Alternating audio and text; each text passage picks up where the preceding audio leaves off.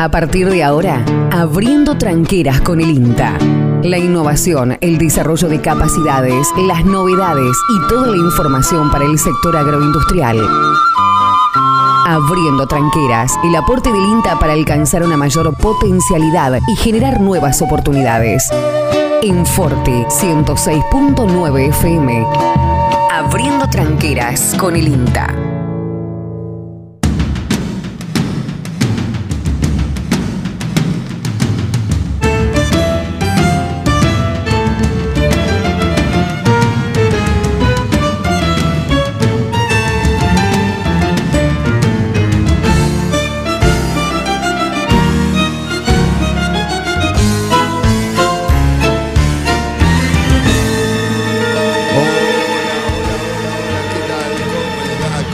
Sí, en Forti 106.9 empezamos a abrir una nueva tranquera de un nuevo día y de un nuevo mes. Noviembre arrancó.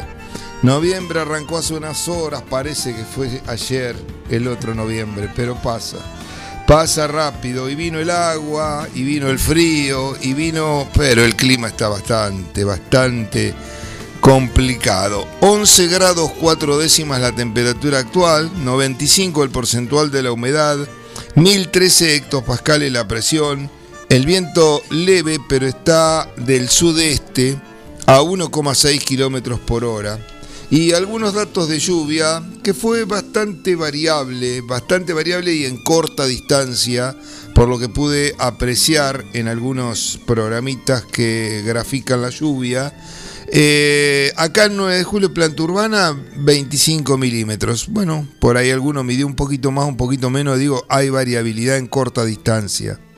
En Santos Unzue, recién mi amigo Jorgito Baceta me informa 40 milímetros del total. 35 ayer, 5 anoche. En Mulcay, 23 milímetros. En la zona del Tejar, 28 milímetros. Para la zona de Cambaceres, 50 milímetros, en algunos lugares 65, a muy corta distancia. En Casares 50, en Peguajó 60. En el provincial, aquí Miguelito Torres me pasa 32 milímetros. En Bragado, 10 milímetros. En Chacabuco, 12 milímetros. Hasta ahí es lo que hemos tenido, lo que tenemos ahora. Eh, bueno, vamos a conseguir los datos que faltan de todo el partido ahora en las próximas eh, horas, no los tengo en este momento. Pero eh, llovió en todo el partido, menos para el lado de Bragado, como vemos. Este, el agua realmente vino bien, tarde, tarde, lamentablemente, para algunos cultivos como cebada y algunos trigos muy tempranos.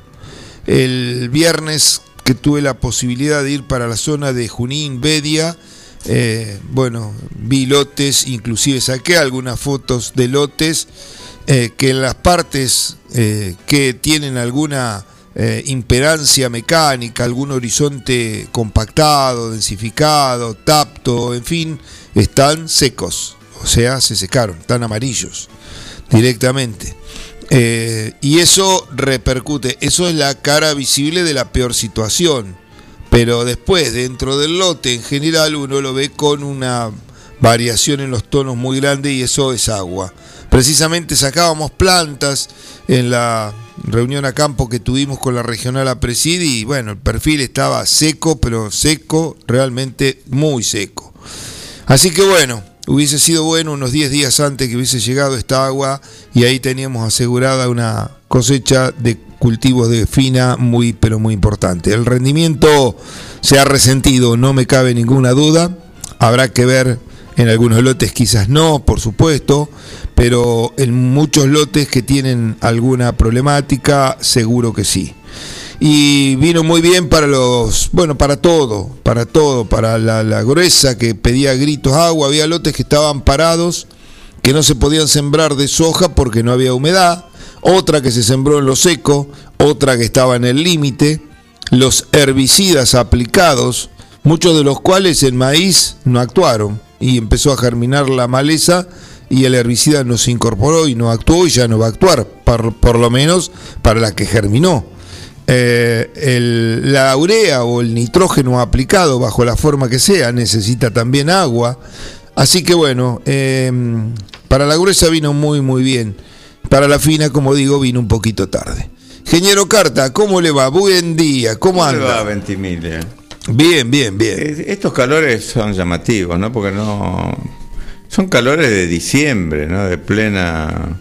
De pleno, digamos, inicio de verano, ¿no? Pero bueno, quizás sea el tema del cambio climático, vaya a saber qué, por qué se explican, ¿no? Pero bueno. No sé si será todo, puede ser. Dicen que, bueno, una de las cosas que va a caracterizar la época que nos viene son estas, estos contrastes climáticos, olas de calor, ¿viste? Bueno, Bueno. veremos, veremos a ver si es. Sí, sí, sí. No, lo que pasa es que sí, puede ser, todo puede ser, el cambio puede existir, claro que existe, eh, pero también este, este cuadro de situación se ha dado este, en otras épocas.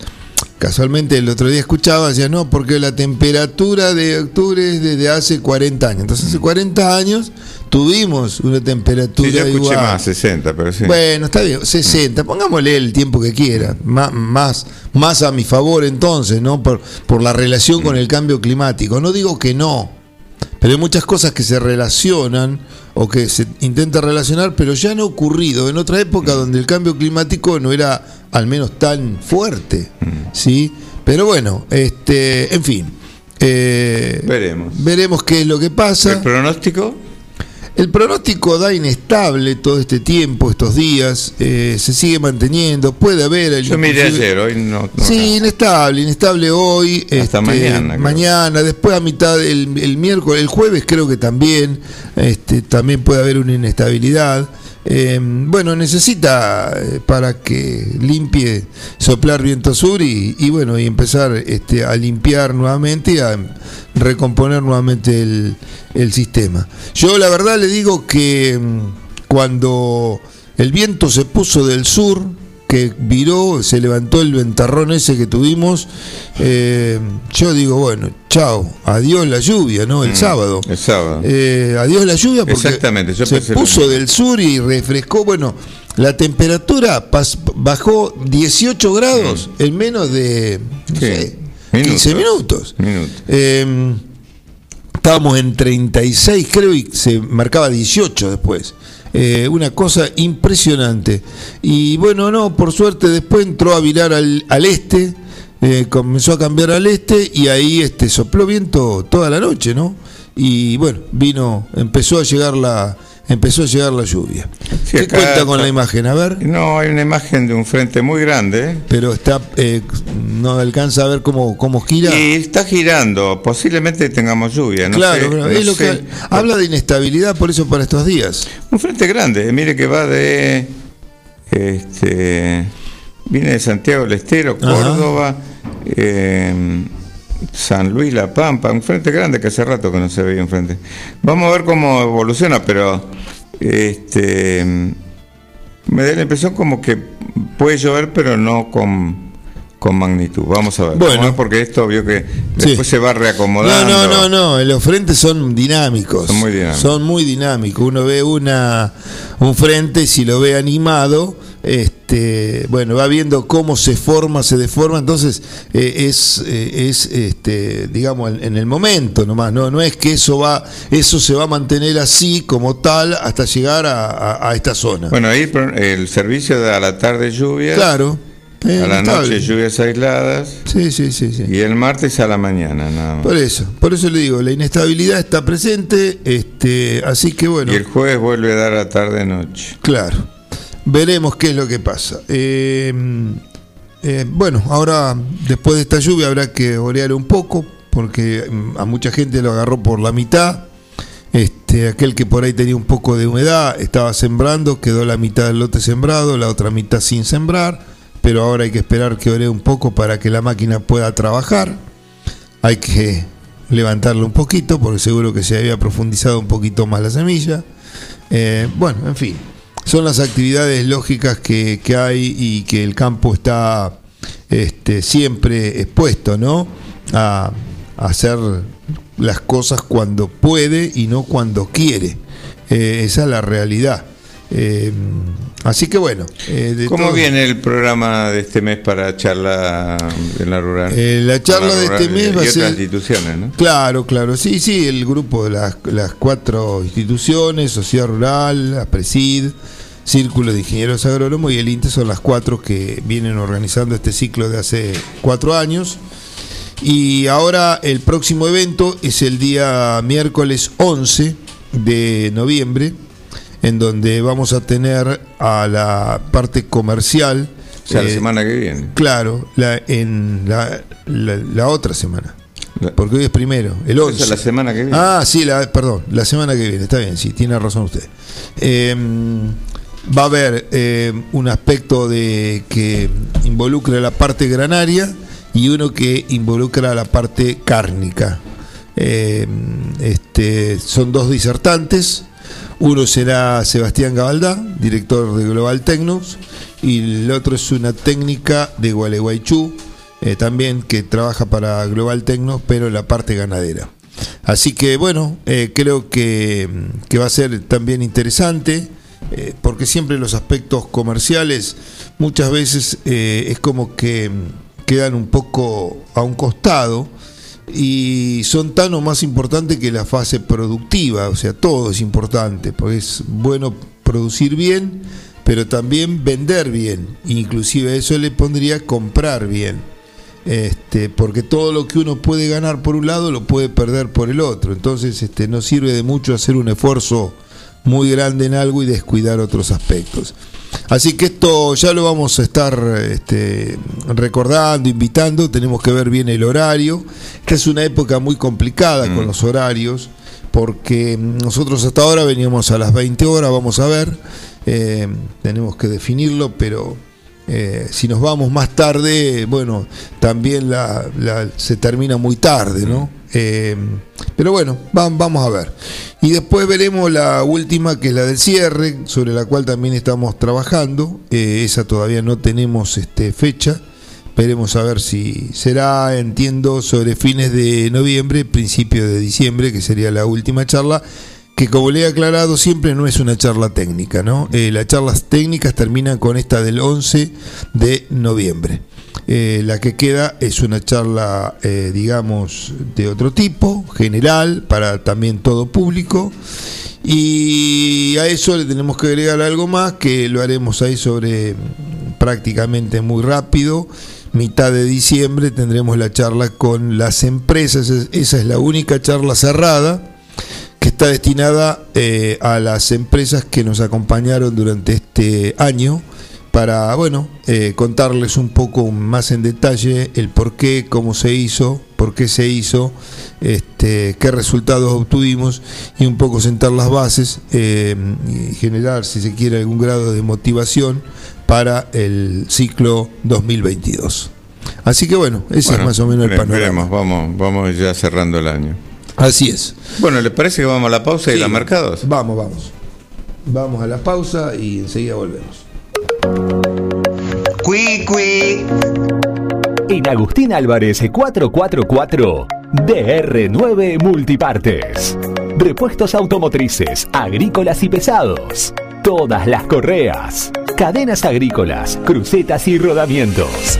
Todos los filtros bombas de agua y depósitos, suspensión, embragues. Agustín Álvarez 444, entre Cardenal Piroño y Alcina. DR9 Multipartes.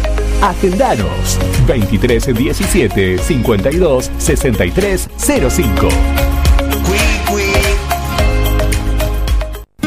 Carnicería Don Mario. La mejor calidad de carnes del campo a su mesa. Elaborados, cortes especiales, embutidos, atención personalizada, pedidos y pagos con tarjeta. Carnicería Don Mario. Entre Ríos y Gardel. Del campo a su mesa. En New Holland estamos cerca de cada productor. La línea de tractores de 45 cb a 400 cb es la solución ideal para el campo.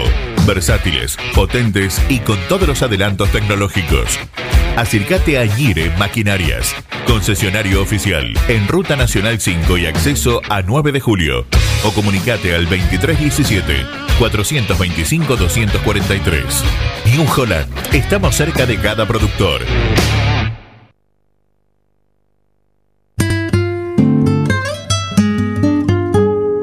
Abriendo tranqueras, el aporte del INTA para alcanzar una mayor potencialidad y generar nuevas oportunidades.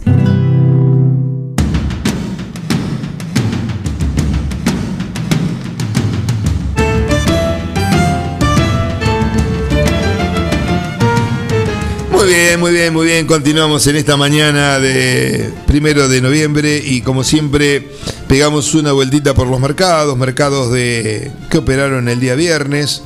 Le cuento que hoy Liniers tiene solo 60 animales ingresados, eh, posiblemente eso queden para mañana, veremos. Pero el viernes hubo 6.606 cabezas. Las principales cotizaciones fueron las siguientes: novillos de 4.31 a 4.60, 200 pesos el kilo vivo, precios máximos siempre lo que damos. Los novillos hasta 430 kilos 180 pesos, los regulares y los pesados 190. La categoría novillitos de calidad livianos 215 pesos el kilo vivo, los pesados 200 pesos y los regulares 188. Vaquillonas livianas de calidad 210 pesos, las vaquillonas pesadas 190 y las regulares 187 pesos. Vacas hasta 430 kilos 185, mayores a 430 kilos igual cotización 185, las regulares alcanzaron topes de 155, la conserva buena 140, la conserva inferior 120 toros de buena calidad 180 y los regulares 145 pesos el kilo vivo. Reiteramos, hoy Liniers tiene 60 animales para subastar. En lo que respecta al mercado granario, en términos generales, eh, fue muy variable el comportamiento de acuerdo a las especies fundamentalmente. La soja en baja, Perdió 30 pesos en Rosario, quedando en 34.920 pesos la tonelada, en tanto que en Quequén perdió 484 pesos, quedando en 31.939 pesos. El maíz sobre Rosario estable, 19.000 pesos. El trigo sobre Rosario estable, 22.800 pesos. En Bahía Blanca ganó 9 pesos, 22.882 pesos la tonelada y Quequén ganó 1.302 pesos, quedando en 24.176 pesos. Por último, el girasol sobre Quequén, 17 pesos arriba, cerrando en 43.775 pesos la tonelada. Con eso, entonces, hemos brindado los valores del mercado granario y el mercado ganadero. Pausa y volvemos. Con pocas ganas de salir y afrontar tu día. Forti FM 106.9 MHz. Música, cultura y deportes. Repetidoras en Facundo Quiroga, Carlos María Naona y FM Contacto 96.9 en Dudiñac. Empezá el día con nosotros y energizate naturalmente.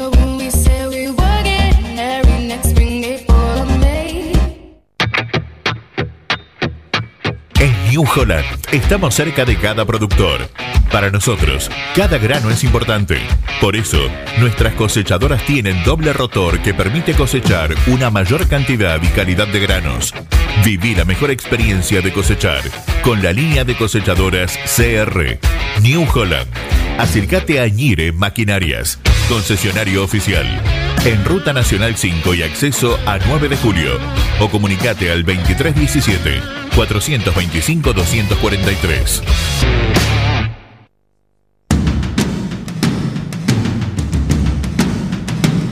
Abriendo tranqueras con el INTA.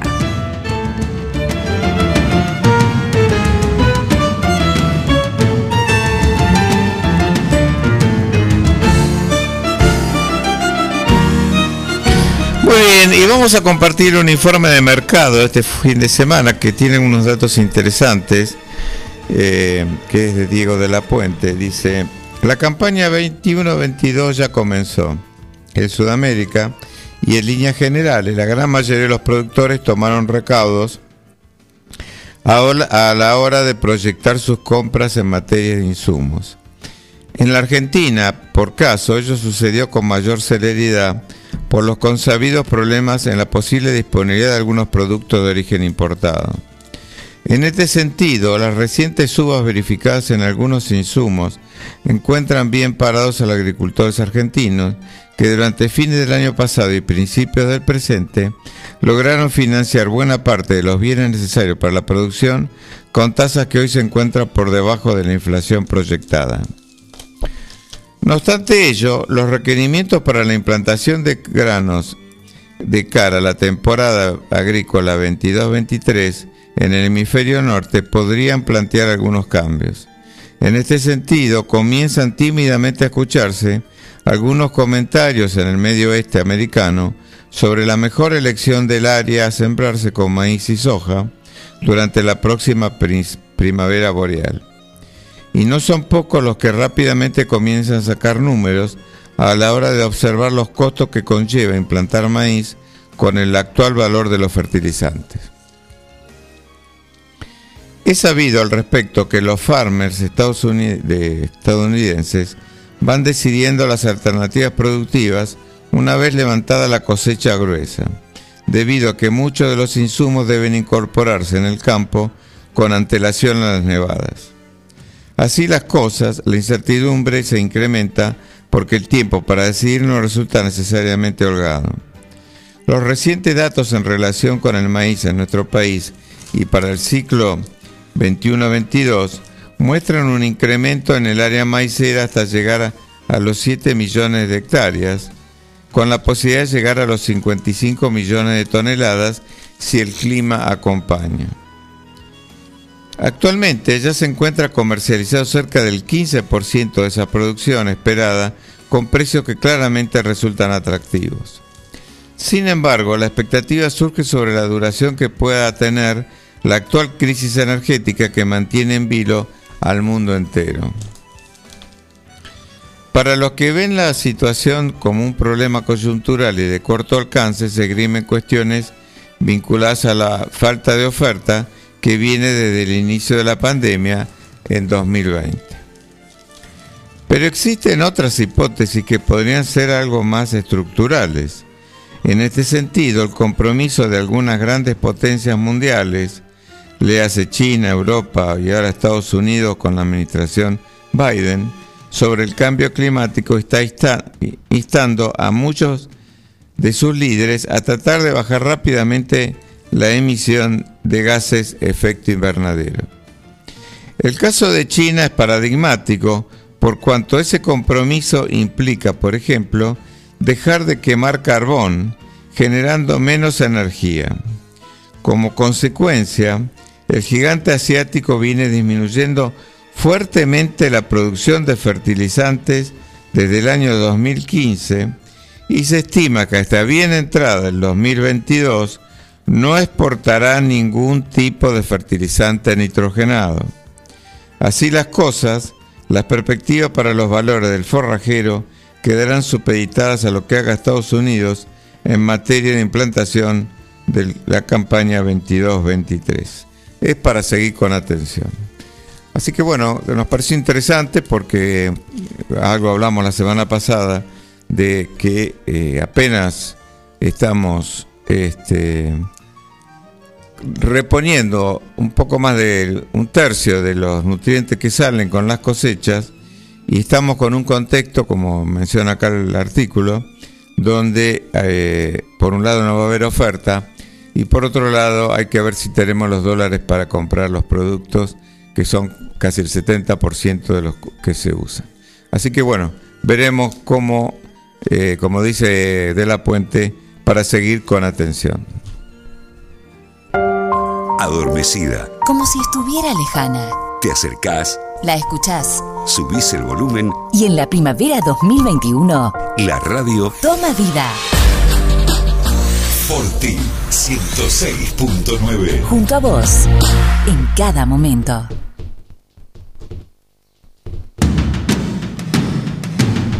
Abriendo tranqueras con el INTA.